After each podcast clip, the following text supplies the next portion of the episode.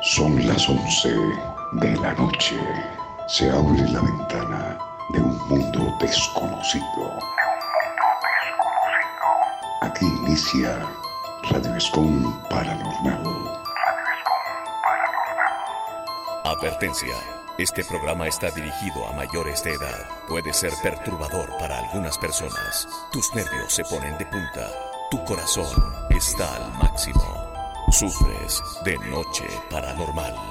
5, 4, 3, 2, 1. Conduce DJ Master.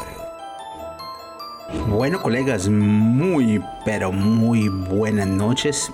Espero que se encuentren muy bien y en esta ocasión venimos de nuevo porque hacía rato que no nos escuchábamos a través de la señal abierta de Radio Scom Online. Efectivamente, aquí en Noche Paranormal Radio Escom. Les había comentando y pues si lamentamos que de pronto esto de pronto haya pasado con sus amigos, todo esto. Quiero que esta noche nos cuenten si ha sucedido algo en ese, en ese lugar, si ha sucedido algo en su vida, si alguien se ha quitado la vida. Hoy lo acompañaré o los acompañaremos aquí en los estudios virtuales de Radio Scom Online. Así que llámenos, cuéntenos, tal vez, y, o de pronto tiene alguna experiencia. De pronto usted atentó contra su vida en algún momento y vio algo aterrador, vio algo lindo. Hay testimonios de personas que dicen que ven a sus seres queridos estrechándole las manos. Otros dicen ver el famoso túnel blanco. Al contrario de otros que dicen ver la oscuridad, ver demonios que están ahí al borde de la muerte. Porque muchos intentan quitarse la vida, pero algo o alguien lo salva. Al final, de pronto viene el arrepentimiento o intentan de nuevo. Usted intentó quitarse la vida y que vio en esos últimos segundos cuando estuvo al borde de la muerte. Alguien de su familia, de su entorno familiar lo hizo y siguen viviendo en esa casa, siguen durmiendo en ese cuarto donde alguien se quitó la vida. Con mucho respeto, sé que es duro recordar esto, pero lo vamos a relacionar al tema paranormal. Sigue usted viendo a esa persona. Desde que esa persona se quitó la vida, usted la siente al lado suyo. Lo ha visto, la ha visto. Usted, amigo guarda de seguridad que está trabajando allí en el edificio alguien se quitó la vida, no sé, de pronto cuando hace su ronda ven a esa persona, la oyen, lo sienten. ¿Qué opinan ustedes sobre este tema? Así que espero que nos llamen y pues a lo largo de esta, esta opinión estará un padre, Andrés Tirado, precisamente, nuestro amigo aquí, donde tiene que hablar eh, sobre este tema. Una película un ritual y también el podcast que estamos generando en el día de hoy. Todo esto y obviamente acompañado de la historia, de su experiencia, de su testimonio. Un tema bastante fuerte. Así que pues lástima que lo recuerden, pero queremos que opinen o que mejor nos cuente su experiencia sobre esto. Así que esta noche estaremos disfrutando en cuenta paranormal.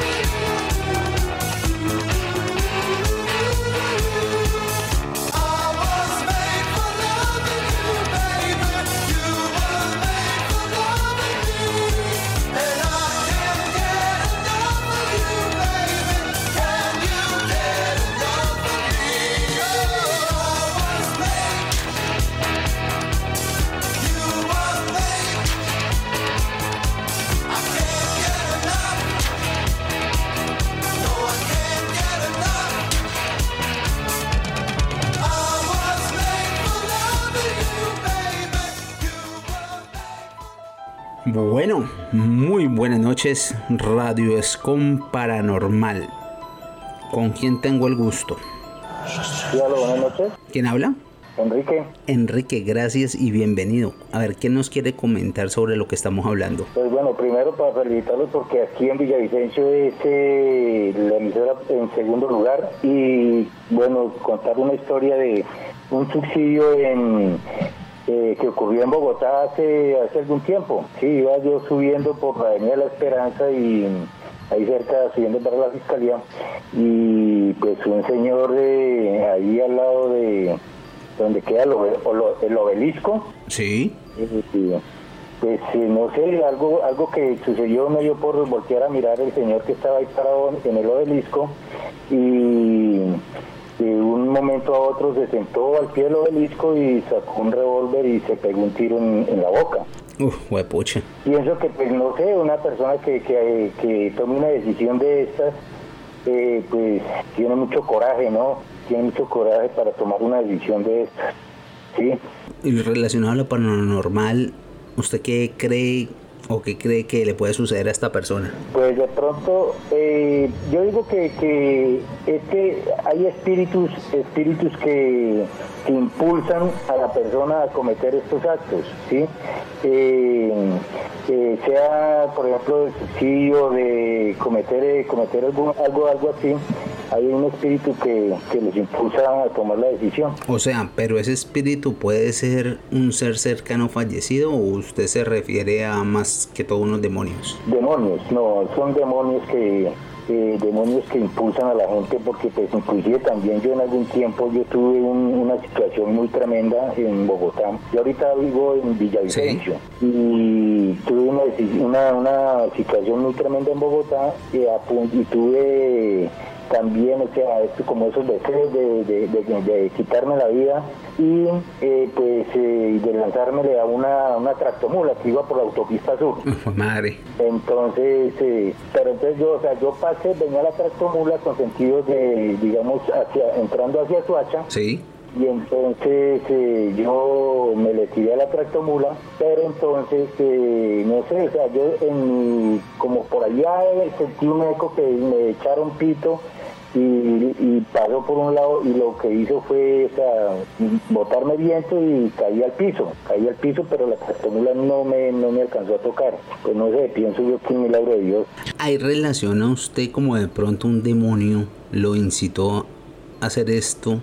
Que de pronto hay una lucha espiritual y de pronto un ángel lo salva? Sí, mire que sí, la verdad sí, yo lo, yo lo digo así, hay, una, hay un ser muy supremo que pues la verdad yo ninguno lo hemos visto, pero sé que hay un ser que eh, manda a sus ángeles eh, o algún ser de luz para que nos ilumine, nos salve y no, no cometamos estos actos, como, como decir eh, un ejército para que venga y acampe alrededor de nosotros. ¿sí? Entonces, pues sí, me salvé, gracias a Dios me salvé y, y pues después de eso eh, fui, asistí a una iglesia y pues la verdad me, empezó a ir de, maravillas y, ya pues no sé, yo sí le atribuyo eso a eh, el que comete un suicidio es eh, impulsado por demonios y pues vienen los ángeles a salvarlos también, sí.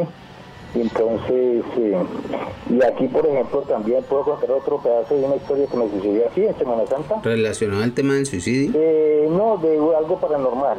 Mm, bueno, lo que pasa es que estamos amigos más con el tema, si me disculpa, dejémonos para otra, otro mes. Hoy estamos concentrándonos en el tema del suicidio.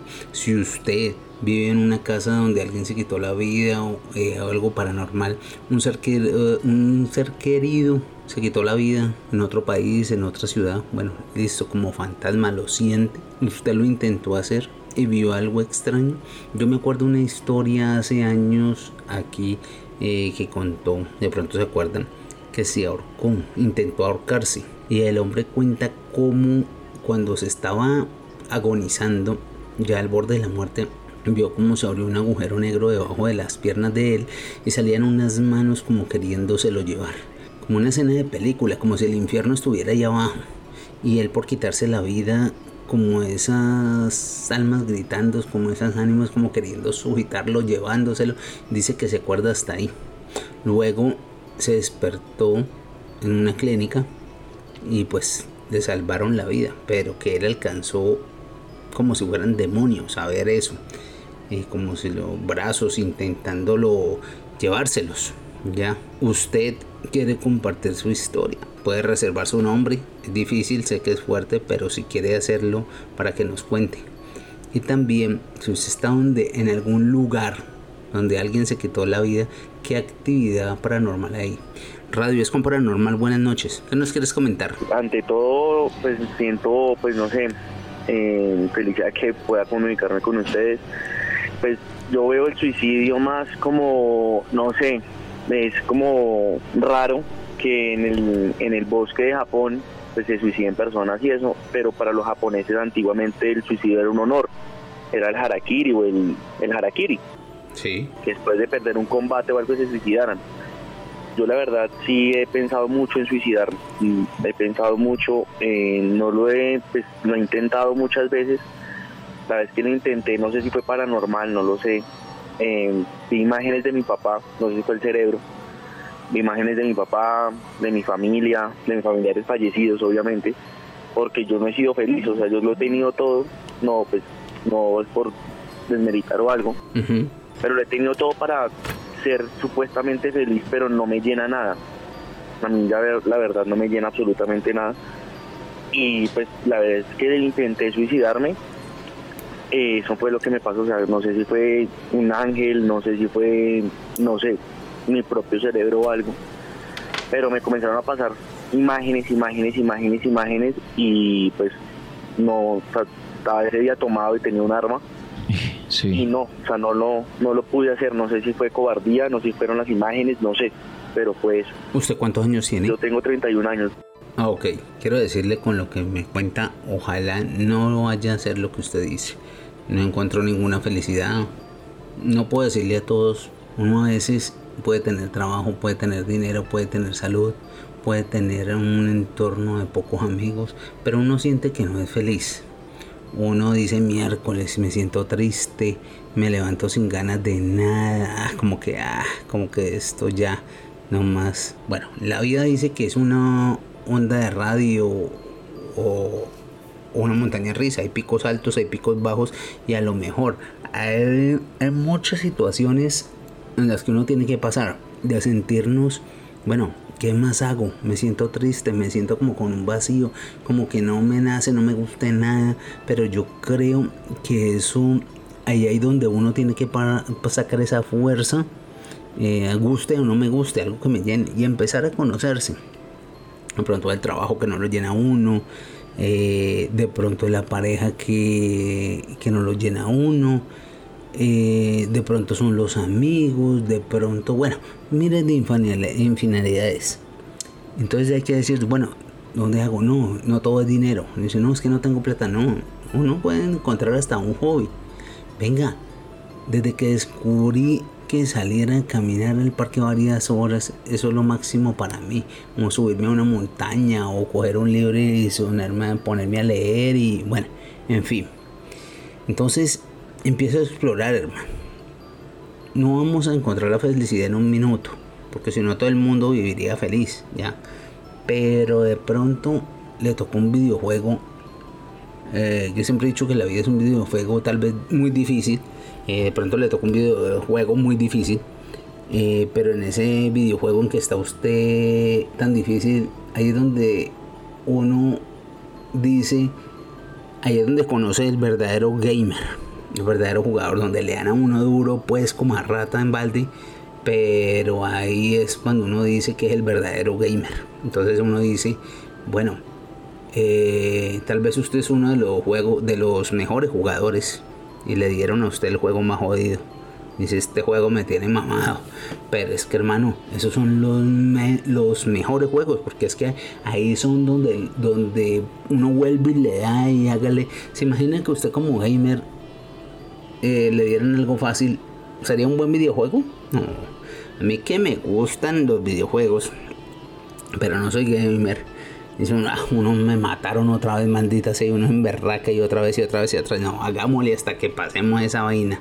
Entonces, la idea es seguir avanzando, o sea, seguir luchando, mejor dicho. O sea, la vida de pronto usted eh, en su adolescencia, en su momento, le tocó vivir esa etapa, pero hay gente que encuentra la felicidad después de los 50 años. Y encuentra una felicidad que le dura hasta los 80, 90 y se sienta afortunado y feliz eh, de la vida que le tocó. Yo era el más infeliz, el más solo, el más lloro, hasta los 30, hasta los 40. Y de pronto uno le llega el hobby, el hobby o la mujer o lo que sea los 40, 50. Y uno dice, afortunadamente no boté el juego. Sino que me esperé y me esperé hasta que lo logré. Es el mensaje que le doy como amigo, no como locutor. Así que piénselo, piénselo que ahí que ahí, ahí vamos, ahí vamos por los laditos. Y seguro que también hemos pasado por lo mismo. A veces hay cosas que no son ni el dinero ni el trabajo soñado, pero a veces son algunas pendejadas y uno a veces esas pendejadas las encuentra, las encuentra a la vuelta de una esquina. Entonces uno dice, bueno, no me había metido por este atajo y encontré la felicidad. Así que mi, sígase metiendo por esos caminos, algunos oscuros, algunos dolorosos, pero en ese videojuego que le tocó, ahí va a llegar lo suyo. Y con seguridad algún día dice, mis primeros 30 años, qué porquería de vida. Pero no, hermano, lo que viva después de los 40, 50, que ver qué, qué felicidad, me estaban guardando, mejor dicho, el postrecito para más adelante. Es el consejo que le doy. ¿Listo? Bueno, un abrazo. Bueno, Radio Escom Paranormal. Muchas gracias, hermano. Bueno, pero sigamos con un poco de música aquí en esta noche paranormal Radio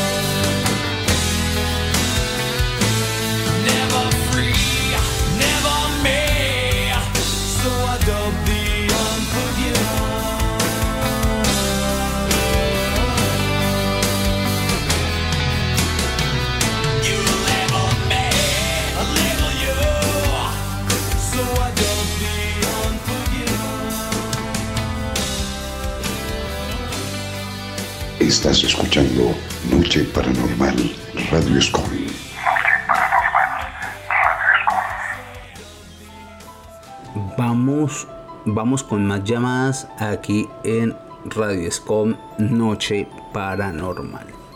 ¿Usted vio algo raro? Mm, no sé. Radio Escom Paranormal, buenas noches. Buenas noches. Sí, buenas noches, bienvenido y qué nos quiere contar. Bueno, mire, ¿cómo le parece que yo trabajo en la policía? Y cierta ocasión me tocó que ir a pasar, bueno, ir a un, a un CAI queda en Medellín, en un cerro. Y cómo le parece que me tocó cuando salió un compañero con pistola en mano y se voló la cabeza. Uy, pucha. En- entonces, bueno, eh, llega el momento de saber pues qué fue lo que pasó, ¿cierto? Indagando, indagando, a este muchacho le dio un, un ataque de depresión. Sí. Entonces obviamente lo mandaron pues para allá como para que estuviera tranquilito, como que no pues eh, tuviera eh, más conflictos en su cabeza, etcétera, etcétera. Y, y el hombre andaba pues obviamente sin armamento ni demás. Esperó hasta que un compañero llegara a cambiarse y se descuidó dos segundos con, con su arma de fuego, la tomó y salió corriendo y se disparó. Entonces eh, el muchacho se suicidó en ese en ese establecimiento. Ahí todavía se escuchan cosas, no sé si serán acordes a, a lo que ocurrió, pero igual triste por la situación de él, ¿no? ¿Y para usted cree que lo que se escucha es algo actividad paranormal en el lugar porque ahí alguien se quita la, la vida y usted es creyente de esto? usted sabe que pues uno mm, es como energía, ¿no? Y muchas veces, eh, en, en especial en estos sitios, lógicamente puede crear la realidad de que queda ahí, ¿no? Y se sienten, porque pues en muchos lugares, especialmente escuelas y todo este tipo que, que van acordes a mi trabajo son pues se detectan mucho tipo de suicidios y, y eso queda su cosa ahí, ¿no? Perdón, ¿qué? Bueno, eh, en cierta ocasión en, en, en la escuela de Manizales, en la Armillo ya llegaban y tiraban todos los fusiles. Y, uy, ¿y qué pasó aquí? Entonces eh, dicen que, que un armero se quitó la vida y entonces es como lo que usted dice, ya cada quien mira si creer o no creer, ¿no? Pero lo que uno pues le ha tocado, yo pienso que eso sí tiene que tener relación. Ok, la relación del suicidio con la actividad paranormal. Eh, bueno, les comento, un libro a esta hora en Noche Paranormal. Ahora, el libro recomendado en Noche Paranormal. Desde entonces, el sol, la luna y las estrellas pueden salir y ocultarse cuando y como quieran. Yo no sé ya cuándo es de día ni cuándo es de noche, cuándo hace sol o cuándo hace luna. Para mí ha desaparecido el universo en su totalidad. Muy buenas noches a todos, mi nombre es Tulio Fernández y la noche de hoy estamos hablando sobre el suicidio que impulsa a una persona a quitarse la vida. Y yo vengo a hablarles de un libro, de un libro del que les leí una pequeña frase y fue un libro muy famoso de una persona que ya había escrito sobre pactos con el diablo en su libro Fausto. Pero este libro del que les vengo a hablar está muy relacionado con el suicidio porque de hecho creó un síndrome, un efecto, porque hizo que la gente se quitara la vida. El autor se llama Johann Wolfgang von Goethe y el libro se llama Las penas del joven Werther y fue publicado en 1774. En él seguimos eh, la historia del joven Werther que se enamora de una joven llamada Lotte, pero Lotte no le corresponde a su amor, se va con otro hombre y este hombre desesperado, sufriendo por amor, termina quitándose la vida. De hecho fue una novela muy popular entre los jóvenes eh, de la época, pero muchos de ellos que se sintieron identificados con el personaje empezaron a suicidarse. De hecho se dice que se suicidaron 40 personas y se suicidaban de la forma, de la misma forma que se mataba el protagonista. De hecho, se dice que las autoridades de Italia, Alemania y Dinamarca prohibieron esta gran novela debido a que tenían miedo de que los jóvenes se fueran a suicidar. Esto hizo que un sociólogo llamado David Phillips en 1974 eh, elaborara un estudio eh, y le diera a esto, a cuando la gente se suicidaba, el nombre de El efecto Werther, en honor a este libro. Él elaboró un estudio en 1947 y 1978 que demostró que el número de suicidios se incrementaba en los Estados Unidos al mes siguiente que el New York Times publicara en portada alguna noticia relacionada con el suicidio. A este efecto se le conoce también como el efecto copycat, que es probable que se produzca cuando eh, la persona que muere es una persona célebre. Por ejemplo, hubo una ola, una epidemia de suicidios luego de la muerte de Marilyn Monroe en 1962. Lo mismo ocurrió en 1994 cuando el cantante del grupo Nirvana, Kurt Cobain, decide acabar con su vida. También ocurre no solamente en los Estados Unidos, sino en Japón, por ejemplo, hay algo que llama el efecto Yuko, eh, que en 1986 se suicidaron 28 adolescentes después de que la cantante Yukiko Okada acabara con su vida tirándose desde el séptimo piso. Este síndrome, este efecto Werther afecta especialmente a la gente joven. Entonces pasa esto muchas veces, por ejemplo, en Japón hay un bosque muy famoso que se llama el bosque Aokigahara, que queda bajo el monte Fuji, que se conoce como el bosque de los suicidios. Entonces, este es eh, el efecto Werther, gente que se muere por haber leído, que se suicida por haber leído en un libro que alguien había cometido el mismo acto. Entonces, este es, mi nombre es Tulio Fernández, pueden encontrarme para esta y más historias en mi Twitter que es TulioFer69, tengo un Instagram que es TulioFer2000 y un canal de YouTube donde hablo de películas, libros y series llamado Tertuliando. Los espero por allá y les deseo a todos una muy feliz noche. Estamos hablando, chao.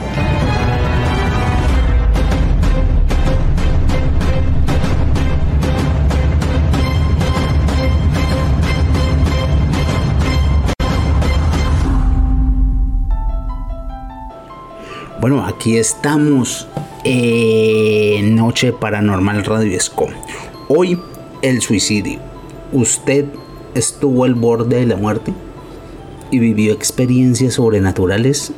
¿Alguna persona se quitó la vida? ¿Una persona cercana que haya actividad paranormal en su vida? Que sea esa persona.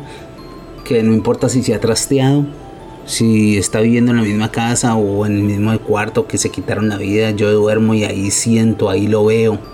O el cuarto, hay muchas familias que lamentablemente eh, tienen la pérdida de, de un hijo y tienen la habitación tal cual, pero pues cerrada. No, ese es el cuarto de Daniel con la cama, ahí con los afiches, con lo que tuviera. Y la persona se quitó la vida ahí. Ahí hay actividad paranormal. ¿Usted tiene una historia de estas? Radio Escom Paranormal, buenas noches. Sí, buenas noches. Buenas noches, bienvenido a Radio Escom Paranormal. ¿Y qué nos quieres comentar? Eh, sí, mire, es que yo tuve una experiencia así con un... Fue cuando presté el servicio militar. Sí, ¿qué pasó? Un contingente de nosotros se pegó, lamentablemente, pues se pegó un tiro en, en toda la frente. Y pues esa es- pues, la experiencia fue bastante dura y, y hasta traumática. Sí. Nos tocó ver cómo quedó el compañero. Eh, para ese tiempo, después de que se lo llevaron, eso fue cuando él recibió una guardia, tipo 9 de la mañana. Nadie pensaba porque pues antes de recibir la guardia lo vimos formando y creyendo y todo. Sí. Pues, y como se dice, inesperado. Entonces, después de un tiempo ya que pasó eso, como en donde él se, se quitó la vida, fue como en una especie de granja que teníamos allá donde yo presté servicio militar. Allá a mí me tocó llegar a prestar también guardia en las noches, Sí. la madrugada, y se escuchaba mucho los animales como se alborotaban, pues la verdad no sé si se asocia o no se asocia a eso, pero era muy extraño.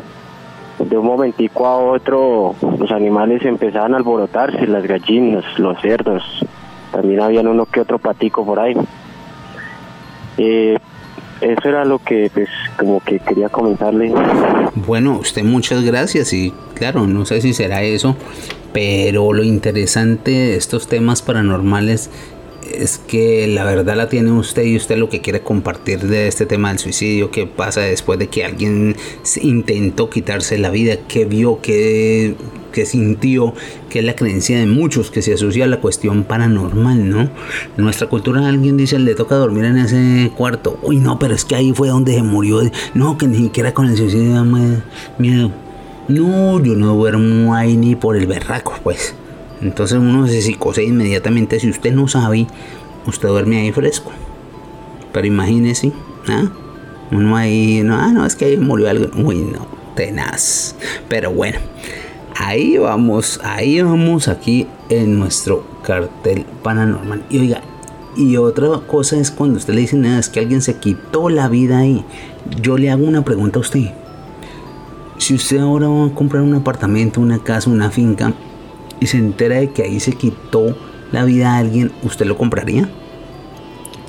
Claro, según entiendo la ley en Colombia no hay que comprar esas cosas. En Estados Unidos sí. Usted tiene que contar el pasado de la casa. Vea, esta casa fue construida hace aquí dueños, aquí murió alguien, aquí mataron a cinco personas y uno la compra porque pues es barata y todo, pero no, olvídese.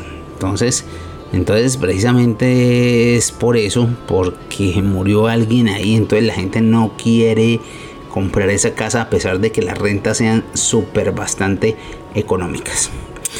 Así que hoy estamos aquí en la noche paranormal Radio Scom.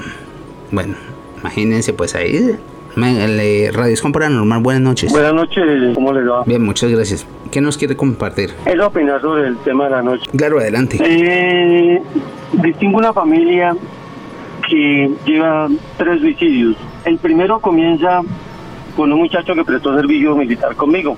El muchacho salió de prestar servicio y se puso a trabajar en un supermercado. De pronto pues nos comentó alguna vez y que estaba trabajando juicioso para comprar un revólver y pegarse un disparo.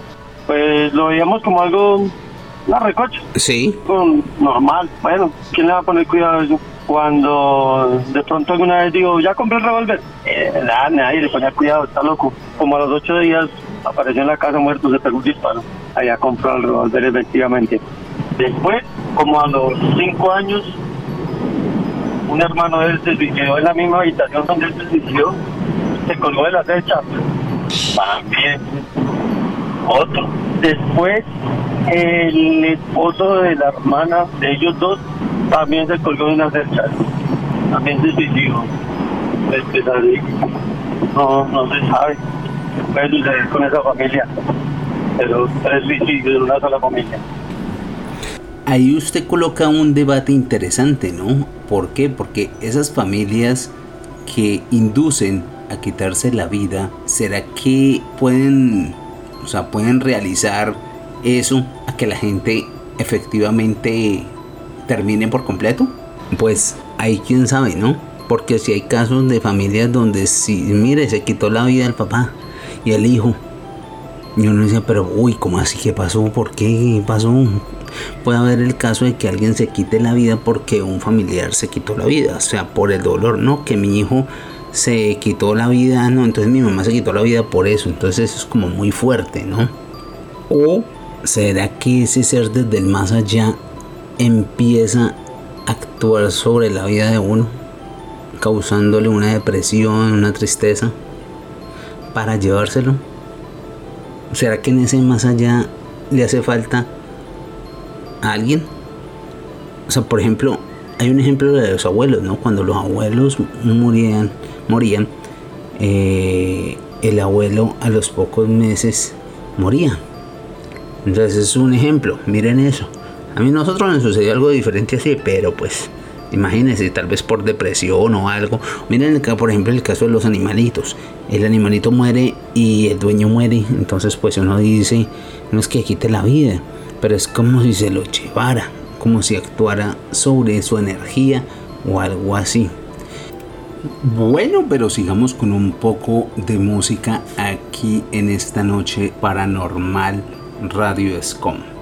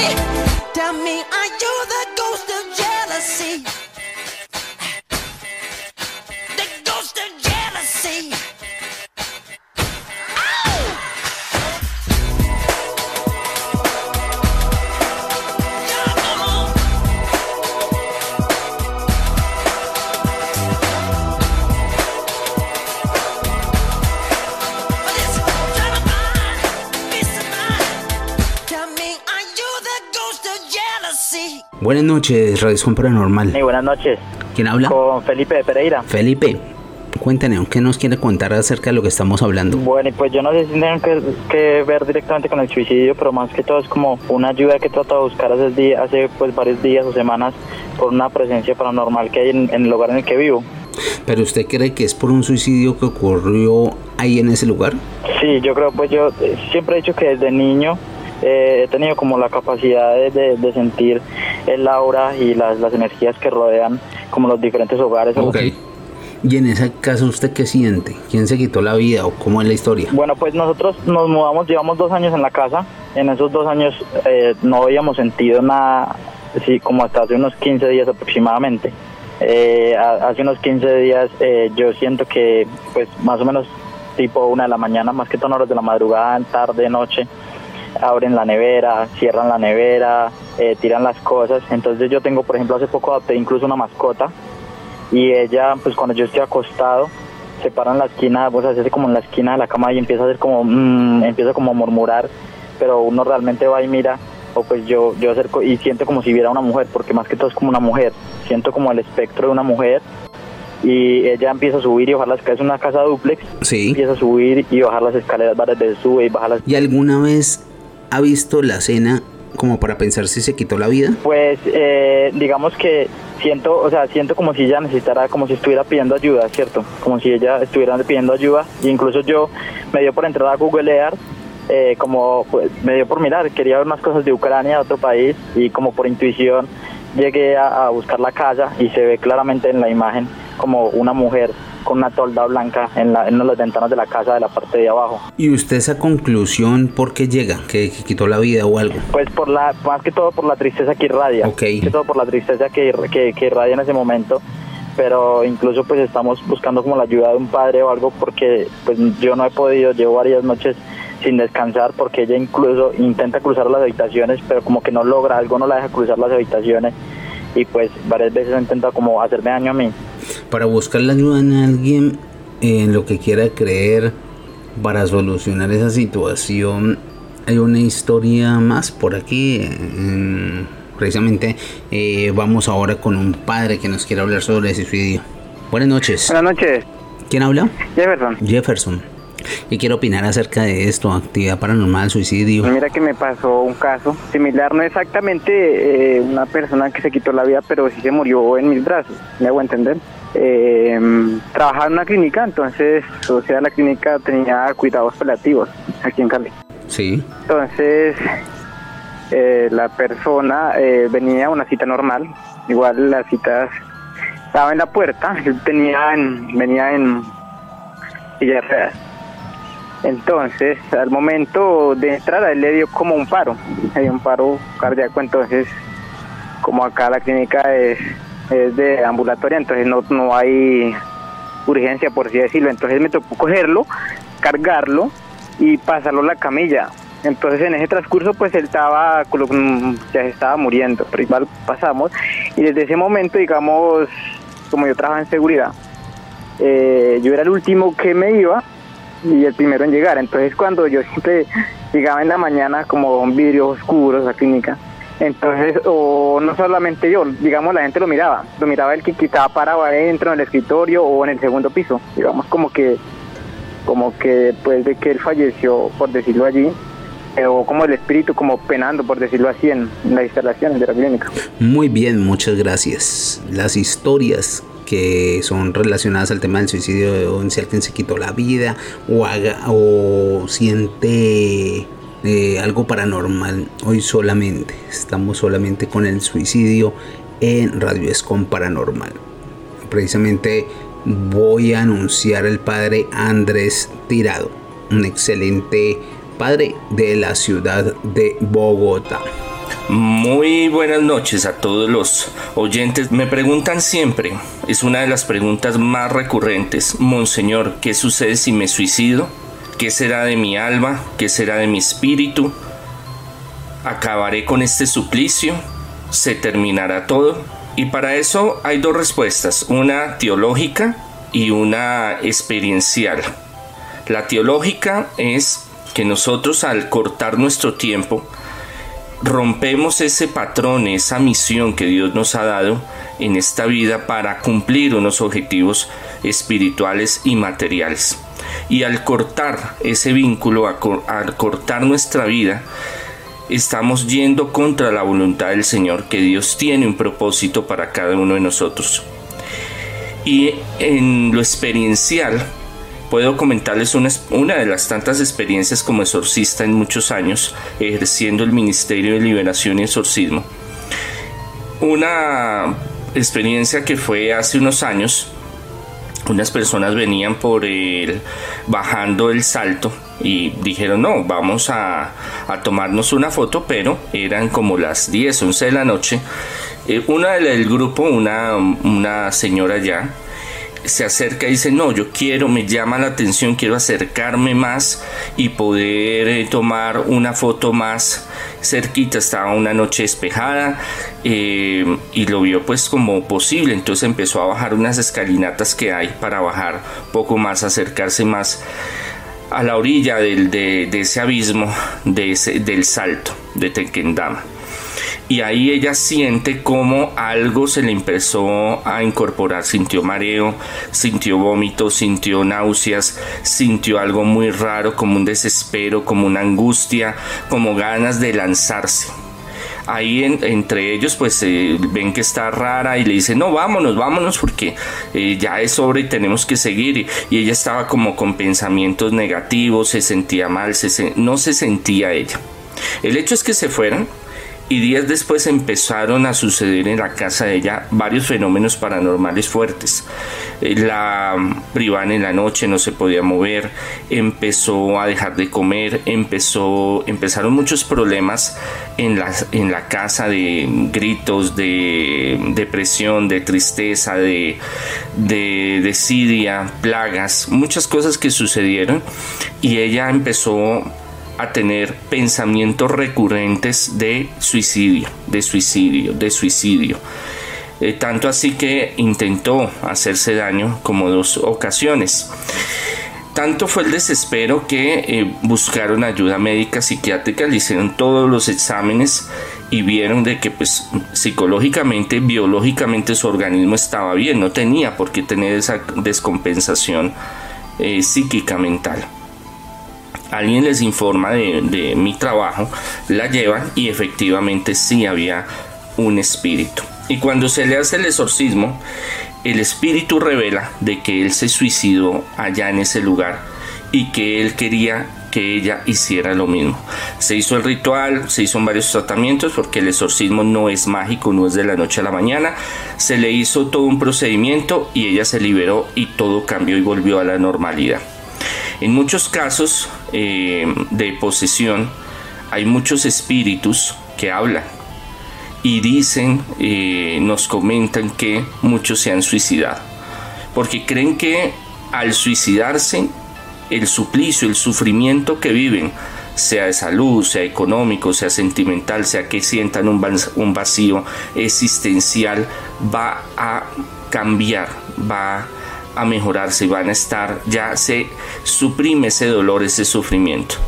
Pero lo que ellos no saben hasta que desencarnan, hasta que se quitan la vida, es que para los espíritus no hay día ni noche. Por lo menos nosotros decimos, duermo un rato y ya medio Mm, agilizo la situación, medio enredo la situación, eh, trato de que mientras duerma, si sean pocos, pocas horas, aliviar un poco ese dolor, ese sufrimiento. Pero para ellos no hay día, no hay noche. Quiere decir de que viven en un sufrimiento constante, porque el que se suicida es reo de que tiene que pagar ese tiempo en la tierra. Ellos, los mismos espíritus lo, lo han dicho en varios exorcismos. Tienen que vivir esos, esos sufrimientos, esa agonía multiplicado para que ellos logren pagar ese tiempo y poder buscar la luz divina. El Ministerio de Liberación Exorcismo también ayuda a que estos espíritus, estas entidades, eh, trasciendan y pueden llegar a la luz. También en muchos lugares donde hay algo que se llama la infestación, donde un demonio, un espíritu toma un lugar. Muchos de estos lugares eh, estos espíritus no se pueden ir o no se quieren ir porque tienen que repetir una rutina eh, constantemente, una rutina de los últimos que vivieron y de sus sufrimientos y esa agonía. Es, es macabro, es tenebroso, es algo muy complicado, pero viven en esos entornos, esas casas, esos lugares, viviendo un tormento y atormentando a los que están. Por eso muchas películas muy famosas de exorcismo, de posesión, de liberación están basados en hechos reales, donde llega una persona a una casa, todo está muy bien, todo está muy chévere, pero después empiezan a sentir manifestaciones paranormales. Y también hay lugares que llamamos malditos, lugares donde animales, personas buscan suicidarse, buscan quitarse en la vida o que están pasando y sienten como ese impulso de decir ya no quiero vivir más. Es porque hay entidades, hay espíritus que se manifiestan en ese lugar. Pensémoslo muy bien antes de pensar tomar esa decisión. Dios en todo tiene un propósito y si luchamos y buscamos salir adelante podemos salir de muchas situaciones.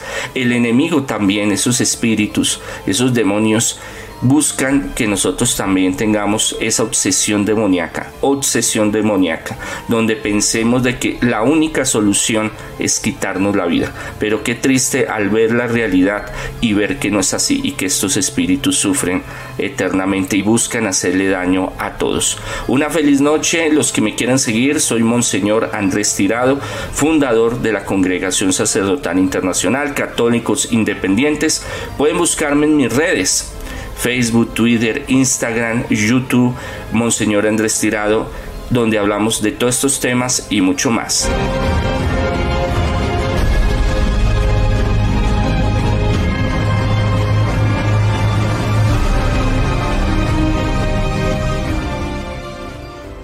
Muchas gracias al Monseñor Andrés Tirado por participar en esta noche de Noche Paranormal.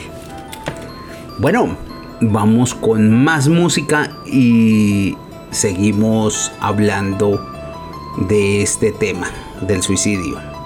Tristeza, dolor o quién sabe, algo paranormal le pasó a usted, una persona muy allegada o a usted y usted reporta actividad paranormal y dice, es mi amigo, es mi, mi novio, mi hermano.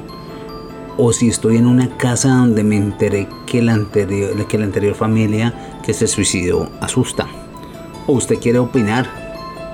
Intentó quitarse la vida y que, vio el, y que se vio al borde de la muerte. Algo extraño. El más allá. Bueno, de eso hablamos esta noche aquí en Noche Radio con Paranormal. Ahora en poco tiempo viraremos el podcast, por supuesto, el suicidio, todo esto. Un audio que tenemos por ahí preparado para ustedes. La realidad supera la ficción y en algunos casos la ficción se basa en la realidad para captar las atenciones. La siguiente historia es digna de ser una cinta cinematográfica. Antes de entrar en detalles, imagínense que es el día de descanso. Luego de haber trabajado o estudiado fuertemente toda la semana, por fin tiene un día libre y un amigo muy cercano lo invita a charlar un rato en un bar. Luego de algunos tragos, le propone acceder a un club oculto, en donde debe firmar primero el pacto de caballeros, el cual dice que si en algún momento por decisiones del azar debe suicidarse, no dudará ni un momento en hacerlo. Todo esto suena increíble, pero lo más extraordinario es que fue verdad.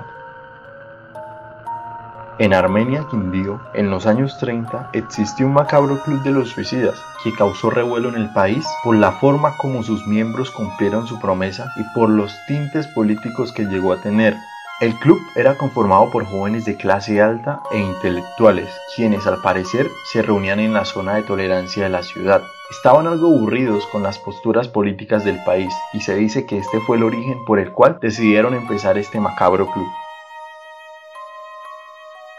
Cuenta el poeta colombiano Armando Orozco que un día de marzo de 1938 su padre se puso un revólver en la boca y se mató, dejando a su esposa viuda con siete hijos. Originalmente se creyó que padecía de algún tipo de depresión y que ya estaba desesperado, pero no, no poseía deudas ni problemas mayores. De hecho, era un hombre prestigioso y precisamente por esta razón lo hizo, para no perder su palabra y reputación.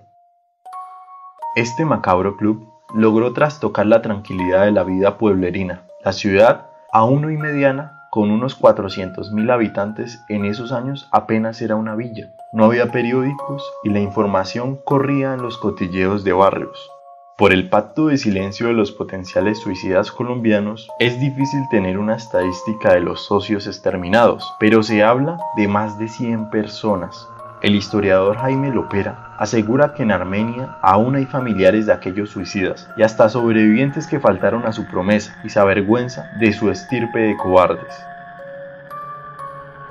Según Roberto Restrepo, un antropólogo apasionado por el caso, el Club de los Suicidas de Armenia, como cualquier club serio, requería de una cuota de admisión y de sostenimiento. Un nuevo socio era aceptado si reunía determinados requisitos, como seriedad en los compromisos adquiridos y juramento de cumplir con la palabra empeñada, es decir, terminar con su existencia cuando le tocara el turno. Jura usted y empeña su palabra de caballero y de hombre, sin protestar ni pedir prórroga en el plazo fijado, terminar con su vida cuando aparezca su nombre en el sorteo de rigor? Le susurraban antes de estampar la firma. Entre trago y trago pactaban el suicidio. A quien correspondía el turno le llegaba una carta acompañada de una bala para que cumpliera su palabra. Si no lo hacía, era asesinado. Otro método de suicidio era ingerir cianuro, dejándolos postrados en su mismo lugar. Y hasta aquí esta pequeña historia realmente impresionante. Yo soy Samo y esto fue un poquito de historia. No olviden regalarme un me gusta y una suscripción y como siempre digo, cuídense mucho. Chao, chao.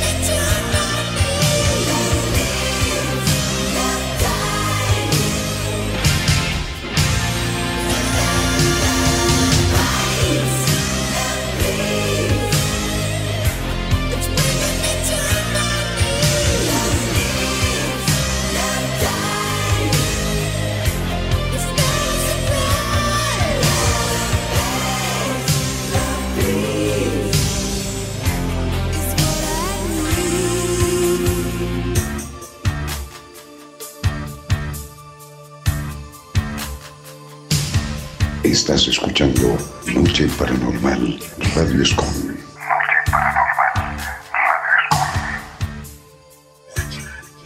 Bueno, seguimos más aquí en Noche Paranormal Radio Escom. Está al aire. Hoy 13 de julio. DJ Master. Bienvenido a Paranormal. Un tema fuerte, misterioso, pero en el mundo paranormal interesante. ¿Qué sucede cuando una persona se, eh, se quita la vida? ¿Hay actividad paranormal en ese lugar? ¿Le sucedió a usted?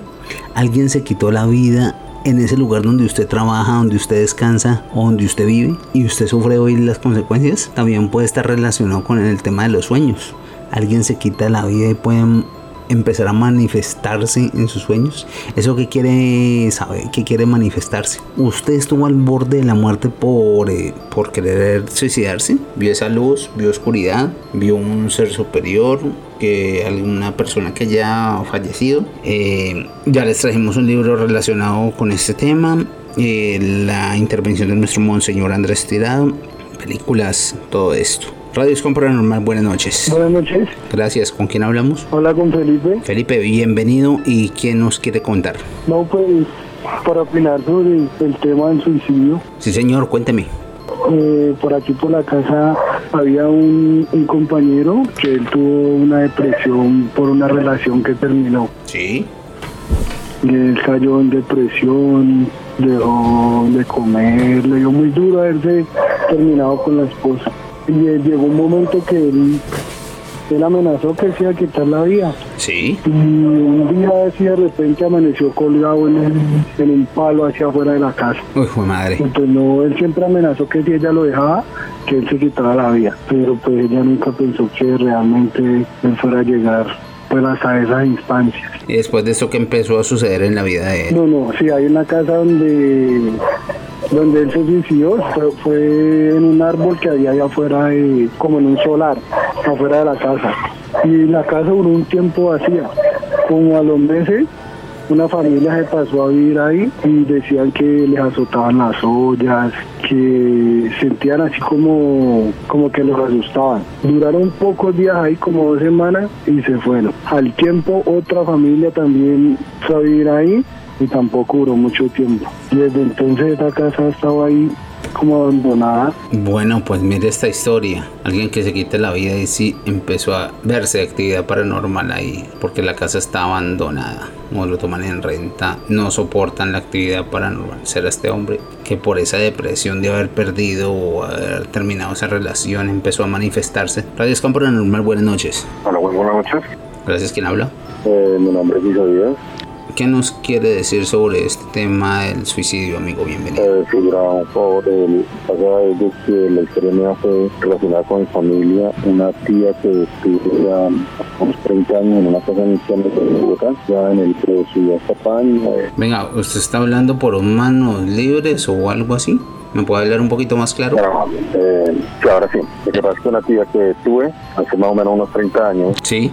Ya eh, se fue a bañar al baño en una casa ahí en el Kennedy de Bogotá. Se fue a bañar al baño y no sé, de repente se escuchó un- una detonación, un disparo y fueron a mirar, mi, mis otras tías y mi abuelo fueron a mirar y resulta que la muchacha recién había cumplido los 18 años, ya se suicidó, se un tiro con el revólver del papá.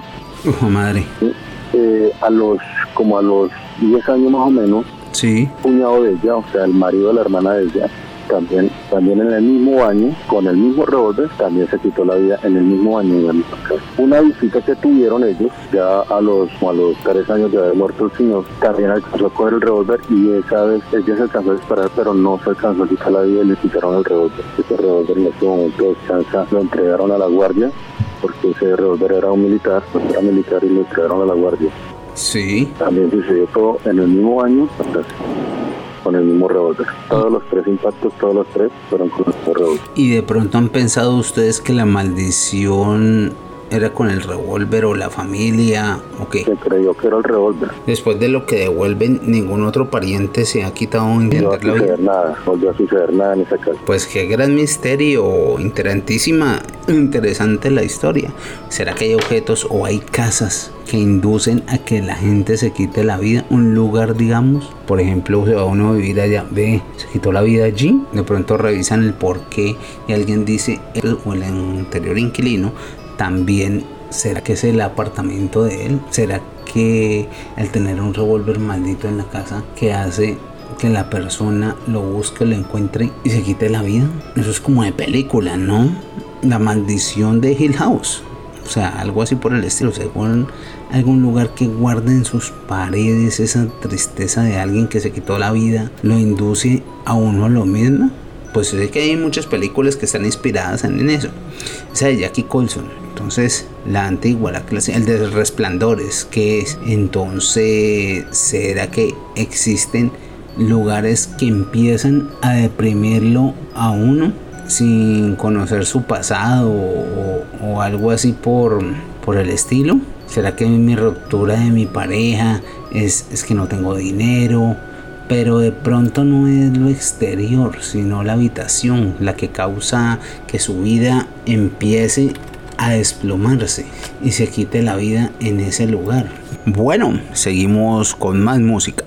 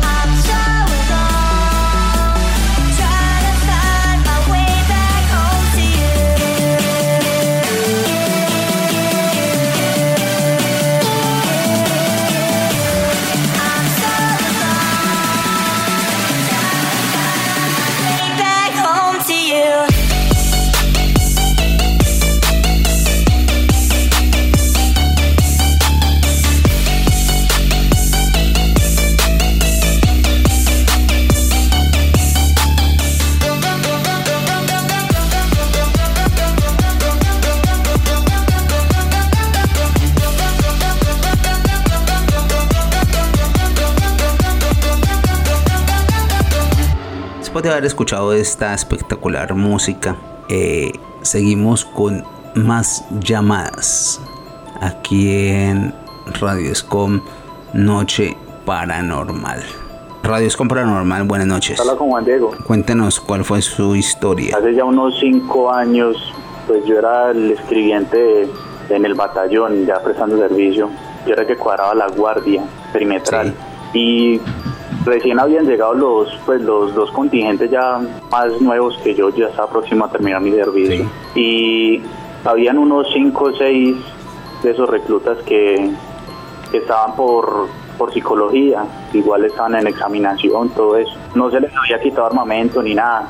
Entonces, un cierto lapso de tiempo en el que hubo- pues tuvo que mandarte varios infantes a- al área porque necesitaban refuerzos. Entonces en el batallón habíamos quedado solo con unos cuantos disponibles, entonces tocó coger varios de esos que estaban por psicología. Y varios de ellos me pedían incluso favores de que los cuadrara de guardia en otros puestos porque habían ciertos puestos que no les gustaban. Entonces había uno en especial que en la noche me llegaba, mi antiguo, mi antiguo, siempre tocaba la ventana, mi antiguo, mi antiguo, mándeme de guardia a tal parte. Entonces yo le hacía el favor. Hubo un día, eso fue a las 10 de la mañana, a cuadrar la guardia de, de mediodía. Los, lo man- los mandé pues de, de, de guardia y se escuchó el, la detonada de- del fusil. ¿Y nunca, nunca sueña usted o recuerda en algún momento con ese momento? La vaina fue que después de eso no logré dormir bien durante cuatro noches porque esa misma noche sentí que la ventana me la tocaron de igual manera, tan, tan, tan, mi antiguo, mi antiguo. Sí. Me levanté yo, nadie. Entonces duré como cuatro noches así, me, me seguía pasando lo mismo. Le- incluso le, le conté a varios contingentes míos, no me creyeron. Y me, de ahí me, ya no dormía en la maestría, sino que dormía ya en el alojamiento con los muchachos, pues debido al mismo, al mismo temor de que volviera el reclutica ese. Entonces esa es la historia. Bueno, muchas gracias por compartir la historia. Eh, Radio Escom Paranormal, buenas noches. Muy buenas noches, me reservo el nombre. Cuéntenos su historia, ¿qué quiere compartir? Bueno, eh, el primer caso fue que yo intenté suicidarme cuando yo tenía la edad de 17 años. Eh, tomé un veneno y pues sentí que me iba en un hoyo negro y abajo en ese hoyo había lava. Sí. Eh, yo sentía que me iba en, ese- en esa profundidad de ese hoyo. Cuando ya iba tocando, o sea, cuando ya me iba acercando a la lava, sentí que me jalaron. Cuando me jalaron fue que estaba en la clínica entubada. Eh, bueno, me habían, des- no sé, desintoxicado el cuerpo. Cuando yo me levanto de la, de la camilla y me miro en el, espejo del baño, yo no me vi mi rostro, vi una calavera. Yo no me vi mi rostro, yo vi una calavera. Y me desmayé. Bueno, al, al tiempo yo le pedí perdón a Dios por eso, por haber cometido ese pecado. Pues lo había hecho por depresión, depresión del rechazo de mi familia, problemas familiares que yo tenía. Eh, pues actualmente tengo 41 años, no he vuelto a hacer esas locuras, no, tampoco las he pensado ni nada de eso. Pero de pronto usted en algún momento no sueña con ese momento. Pues lo único que yo recuerdo es que yo me iba en un abismo y me, o sea, que ya iba llegando al, al- a la lava que yo veía al fondo, o sea, ya iba llegando a la lava. Cuando yo sentí fue que me jalaron, o sea, me jalaron de ese hoyo. Me imagino que fue cuando me encontraron, me rescataron, me llevaron a la clínica, no. O sea, cuando yo despierto que vuelvo en sí, yo pensé que yo estaba muerta. Cuando yo vuelvo en sí, yo estoy en una clínica, estoy ya, y yo me levanto toda nerviosa de la camilla, voy hacia el baño y lo que veo en, en el espejo cuando me miro el rostro, yo no veo mi cara, yo veo una calavera. Le quiero hacer una pregunta. ¿Usted cree en el infierno y en el cielo? Pues en el infierno sí creo, en el cielo no porque todavía no, no he ido allá, pero en el infierno sí. Y después de lo que usted intentó hacer, ¿cree que ya después del día que le llegue la muerte tendrá un castigo? Claro, sí. ¿Y, e- y ese castigo cuál será? No sé, no sé, pero pero ah, yo me arrepentí, yo estoy arrepentida de haber hecho, yo me arrepentí, yo me arrodillé y me arrepentí, pero no sé, de pronto eh, mi Dios el que yo creo, no sé qué me irá a decir o qué me irá a hacer ya no sé, no sé.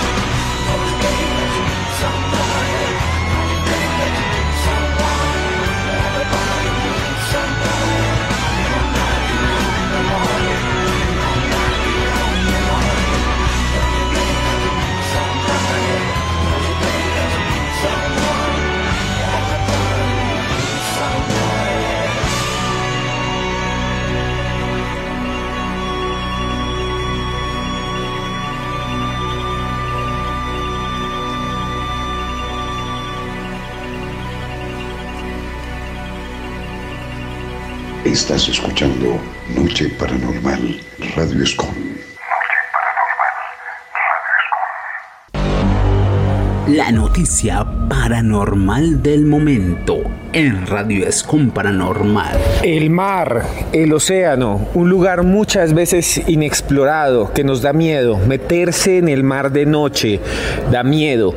Caerse al mar da miedo. El suicidio, la autoeliminación, la autodestrucción, eso da mucho miedo. Y señores y señoras, se dice, por ejemplo, que muchas personas las cogen en los cruceros cuando van en un viaje en esos barcos gigantes y las cogen y las botan por el balcón. Imagínese que usted estuviera con su amante, su novia, su esposo, su hijo, y por una herencia, por una pelea, lo empujaran ahí del crucero. Y usted se quedara flotando solo en el mar, abandonado, completamente solo. ¿Qué sentiría? ¿Sentiría miedo, pánico? Porque se va a morir, no hay nada más que hacer, quedarse en el mar, imagínese. Pues bien, en el mar hay una zona que se dice que atrae la muerte, una zona muy rara que queda en Egipto una zona que desde tiempos inmemoriales estaba ligada al suicidio, porque muchos creen que la gente que se acerca o se mete en ese lugar empieza a sentirse mal y finalmente muere. Sí, señores, les voy a hablar esta noche la noticia del agujero azul de la muerte del Mar Rojo de Egipto. Porque mi nombre es Esteban Cruz Niño, arroba Cruz Escribiente, y a partir de este momento la puerta del misterio para volar con la mente y la imaginación a Egipto, un país de arenas, un país donde están las pirámides y las esfinges. También hay ciudades enterradas, también hay ciudades sumergidas. Por ejemplo, ahí quedaba el faro de Alejandría, esa famosa ciudad, y un faro gigantesco, era una de las maravillas del mundo. Y está completamente en ruinas. Nadie sabe muy bien qué pasó pero el faro quedó sumergido. Dicen que el mar guarda maldiciones, que a veces se escuchan lamentos, que ahí viven tritones y sirenas, que aparecen barcos fantasmas y que algunas personas se aterran de encontrarse con estos sucesos. Y ahí en Egipto queda también el mar rojo. Le dicen así porque tiene el color rojo de la sangre. Imagínense. Dicen que a veces cuando uno va en un barco y ve por la ventana ve como si hubieran coágulos flotando, como si hubieran cogido un becerro y le hubieran degollado y hubiera quedado el charco. Usted ha visto a veces cuando mata un animal, un pollo, o cuando usted compra carne y queda en la bandeja de copor abajo todo sanguinolento, así dicen que de ese color se ve el mar rojo. Pues bien, en ese lugar, justo frente a la costa, hay un sitio que se llama el Gran Agujero Azul. Ese gran agujero azul se llama así porque así se ve. Si usted ve desde arriba, se ve como un agujero azul y tiene 120 metros de profundidad. Eso es una barbaridad. 120 metros de agua hacia abajo. Y desde hace un tiempo a los buzos, aquellos que les gusta sumergirse con su tanque, les gusta meterse ahí con sus aletas, entran y bajan en ese gran agujero azul. La noticia es que algo extraño está sucediendo. En los últimos años muchos de esos buzos han perecido, han fallecido, aterrados. Algunas personas se van a explorar el agujero azul y no vuelven. No vuelven. Es inexplicable. Se mete la gente a buscarlo y nadie sabe qué sucede ahí. Los israelíes aseguran que lo que pasa es que hay unas corrientes muy fuertes que cogen a los buzos y los llevan de un lado al otro. Imagínese que usted estuviera nadando ahí tranquilo y que ve una corriente muy fuerte y lo jala o lo mete hacia adentro. Y dicen que, por ejemplo, hace que eh, la gente que lleva tanques de oxígeno en la espalda, pues no pueda salir fácilmente y como es tan profundo, los buzos terminan muriendo ahogados por falta de oxígeno. Sin embargo, también hay otras teorías extrañas. Dicen que a veces en la noche, aquellos que navegan en barcos, en canoas, por el gran agujero azul que queda frente a Egipto, escuchan llantos, escuchan gente que se lamenta y que el lugar genera una melancolía profunda, algo magnético, como si le dijeran en su cabeza, mátate, mátate. Eso dicen escuchar algunas personas. Eso es algo realmente perturbador. Y no solo perturbador, sino bastante paranormal. Pero lo más fuerte es que este hoyo azul ha cobrado, según dice el gobierno de Egipto, más de 40 vidas. 40 usos se han perdido, 40 personas que se han metido allí con un tanque a sumergirse de, han desaparecido. Dicen que en el fondo del pozo, en el fondo de esos 120 metros hay una formación rocosa en forma de arco y que todos quieren buscarla y que cuando llegan ahí se sienten muy mal y que mucha gente desaparece.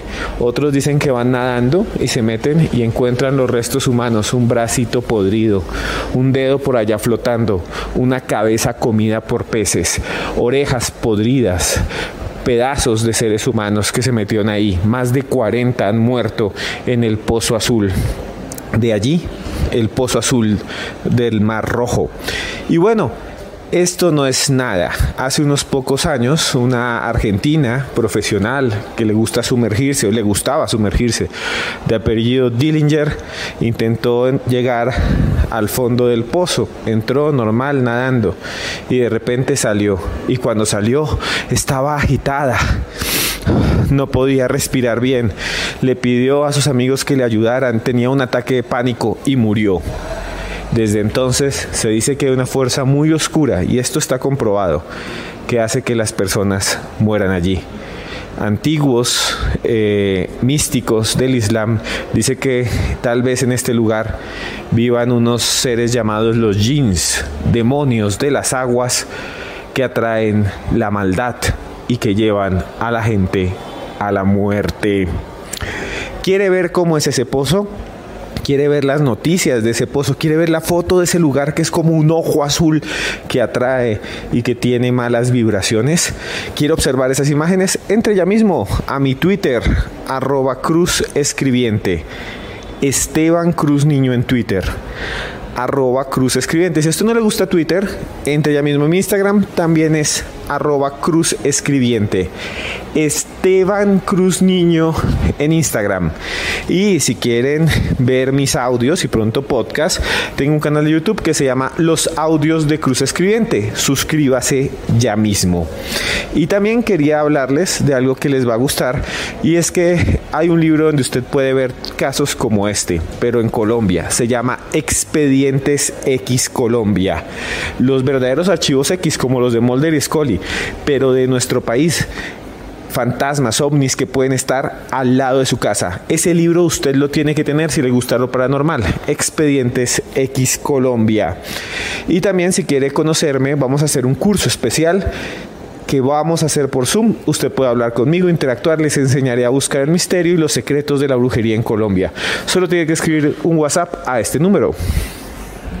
305-816-3196. Ahí va otra vez y ahí puede conseguir el libro negro de la brujería en Colombia firmado. 305-816-3196. Se les quiere muchos bebesaurios por dejarme estar con ustedes esta noche aquí, que los quiero mucho.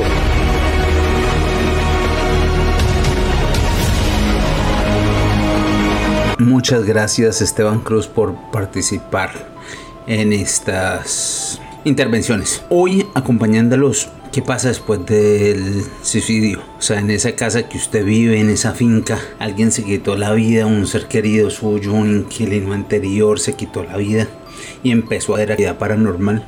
Cuéntenos, cuéntenos y díganos qué piensa acerca de este tema de noche paranormal. Así que esperamos que lo puede hacer a través de nuestras redes sociales. Radio Escom Paranormal. Buenas noches. ¿Con quién tenemos el gusto? Se me cortó la llamada.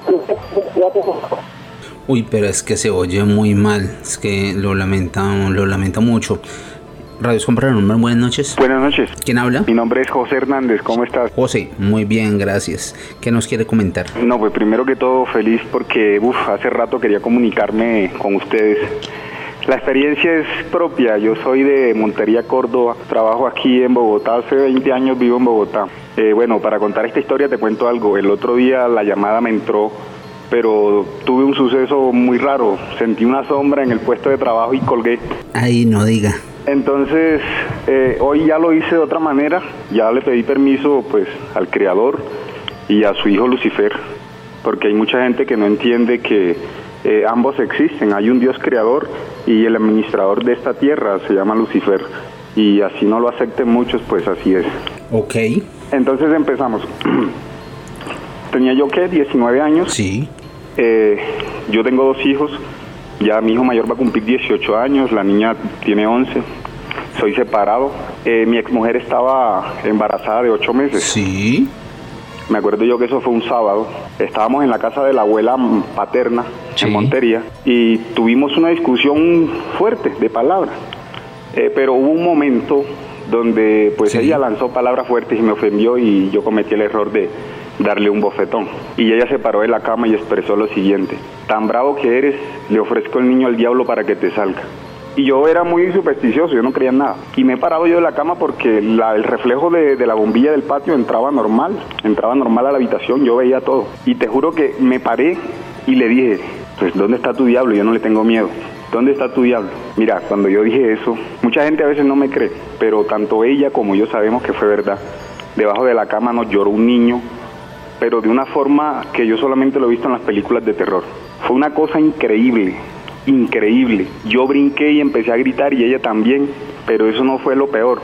Pasó esa noche. Ah, bueno, antes de que sigamos el cuento, lo único que me acuerdo es que cuando yo escuché llorar al niño, yo miré hacia la pared donde estaba el reloj y el reloj apuntaba a las 3 en punto de la mañana, cosa que vine a entender cuando me vi por primera vez una película que se llama El exorcismo de Emily Rose. Explican todo el tema del horario y todo eso. Al siguiente día fuimos a la iglesia porque la gente decía que era brujería, que eso era una bruja o que alguien me estaba echando brujería a mí por celos o algo. Y el sacerdote de la iglesia del barrio, eh, ese barrio se llama La Ribera Montería, es pasando el puente del río Sinú. El sacerdote me dijo, las palabras que ella expresó son muy fuertes. Yo entiendo qué es lo que está pasando, pero no los puedo ayudar, porque yo no puedo luchar contra eso, yo no soy exorcista ni nada. Pero van a haber problemas de aquí en adelante.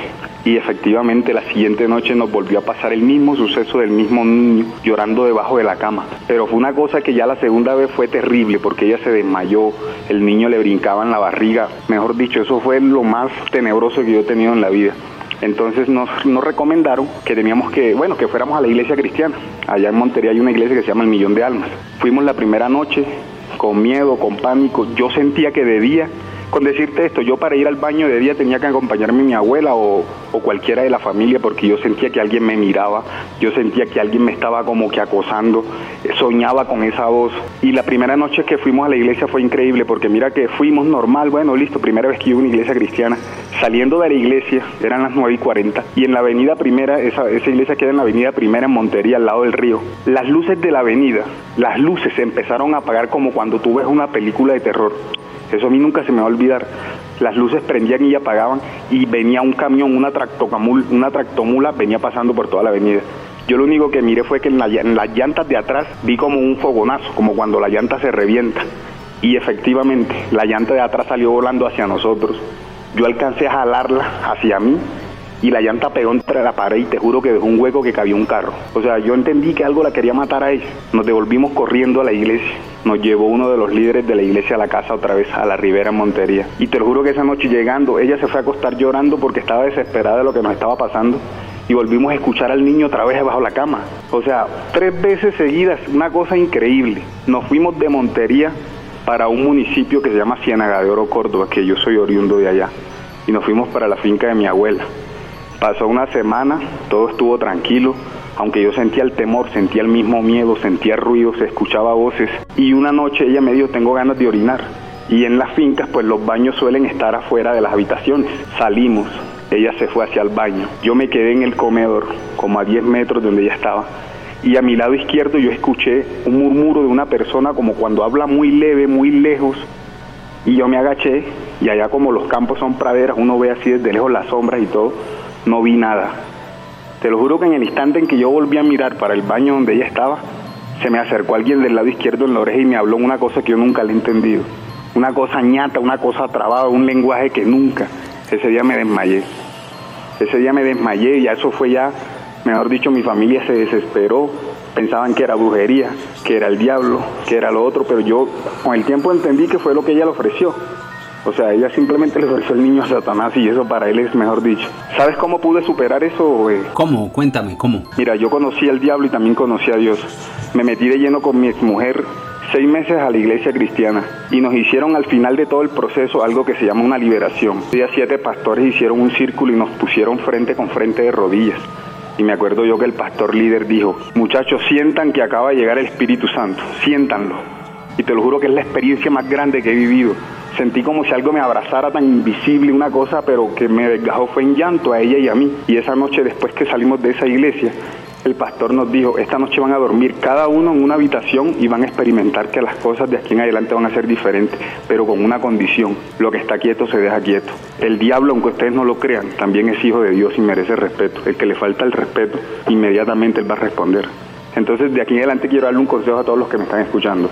Dios existe, el Creador existe, pero Lucifer es hijo de Dios.